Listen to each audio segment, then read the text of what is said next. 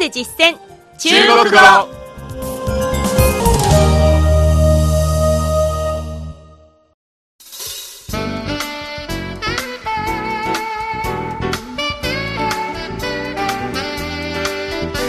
大家好。こんばんは。日本で実践中国語の時間です。ご案内は私超いい関東梅田健です。この講座では日本で出会う中国人との会話を目標に学んでいきます基礎知識の第2段階では数字について勉強しています。ここまで数字の数え方曜日人数日付と時刻を学びましたね。いろいろ学びましたね、はい。今日は数字の勉強の最終回です。日常会話で使えるお金に関する内容を勉強しましょ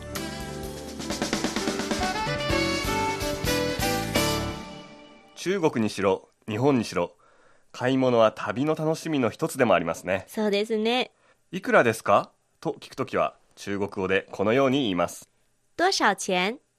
漢字では多い、多、少ない、少、銭、钱と書きます。一緒に言ってみましょ多少钱？多少钱？ではここで中国のお金の単位を覚えておきましょう。中国で使われているのは人民幣人民元です。日本では円が単位ですが中国では主に3つの単位があります。元気の元と書く元。そして元の10分の1の単位。角度の角と書く角さらに10分の1の単位が何分の分と書く分ですまずは一番大きい単位元、ユエンを見てみましょうユエンの前に数字をつければいいのですが会話の時は一元、两元とは言わずに一块、两块と発音する場合が多いです塊は塊という字の簡体字です。続いて、各角です。塊の下にある単位ですね。話し言葉の時は「け」という字を書いて「まお」と読みます数える時は「いいまお」「りゃんまお」と言います「もう」が10集まると1元になりますさらにその下にある単位が分です。分が10個集まると1角い角、つまりいい毛です。でも今はこの分の単位はほとんど使いませんね。例えば3元4角の時は？三塊四毛。三塊四毛。毛を略して三塊四。三塊四というのも自然な中国語です。お金の単位については分かりましたねではやり取りに移りましょういくらですか？多少钱と聞かれて答えるときは数字プラス块で答えます。ここで注意するのは2の場合は r ではなく两だということです。では会話をしてみましょう。以前の復習では映画のチケットの単語を勉強しましたね。電影票。電影票ですね。まだ覚えていますか？はい。映画のチケットはいくらですか？50元ですという会話をしてみましょう電影票多少钱？50塊。50塊。最後に钱をつけてこんな風に言うこともあります50塊錢。50塊錢。さてあなたのお店に中国人がやってきて値段を尋ねられました多少錢日本円は日元と書いて日元。日元。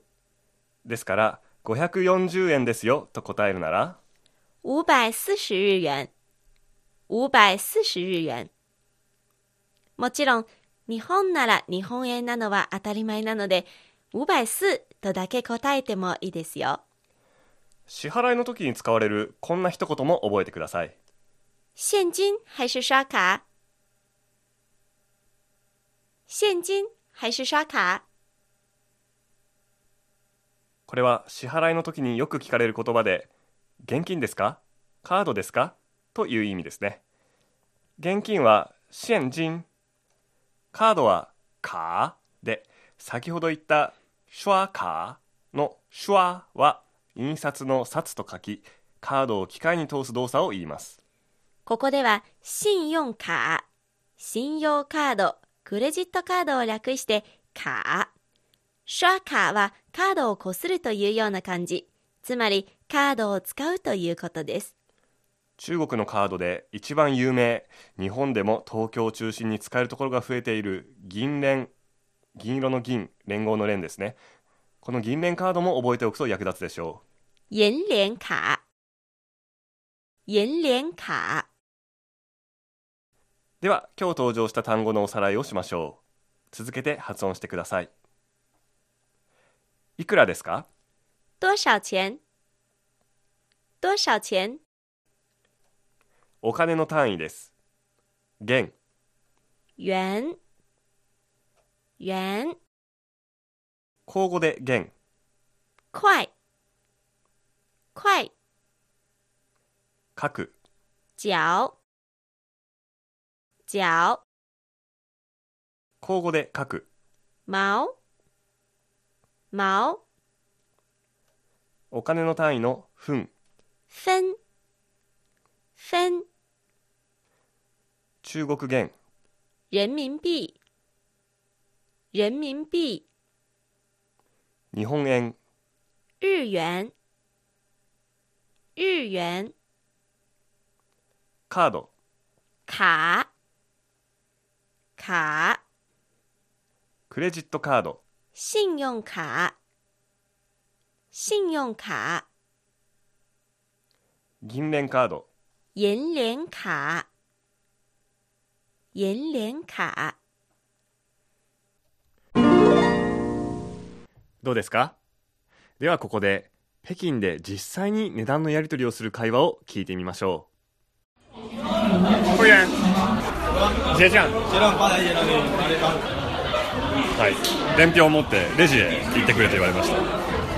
今串焼き屋さんの中ですのでちょっと賑やかな雰囲気もすぐ伝わりますね、そうですね。結構激しい音楽がかかってますね。多少钱九十七，你好支付宝可以吗微信。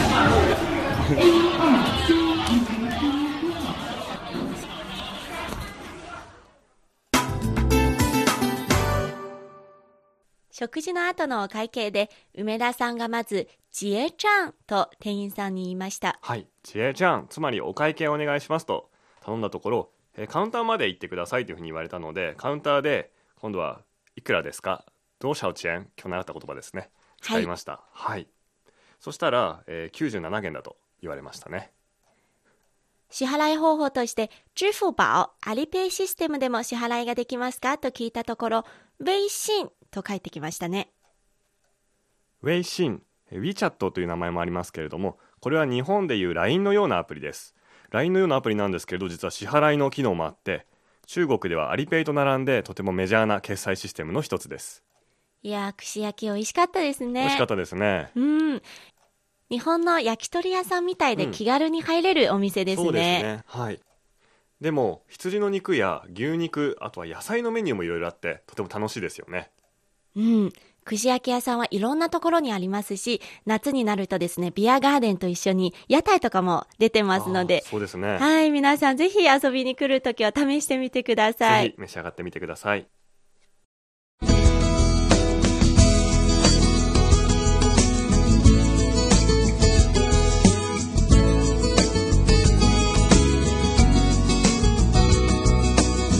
いかがですか？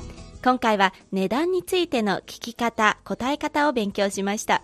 次回は数字に関する内容の総合復習をしましょ日本で実践中国語。ご意見ご感想などありましたら、ぜひお便り、E メールでお寄せください。ここまでのお相手は私、超いい関東。う梅田健でしたそれではまた次回。再见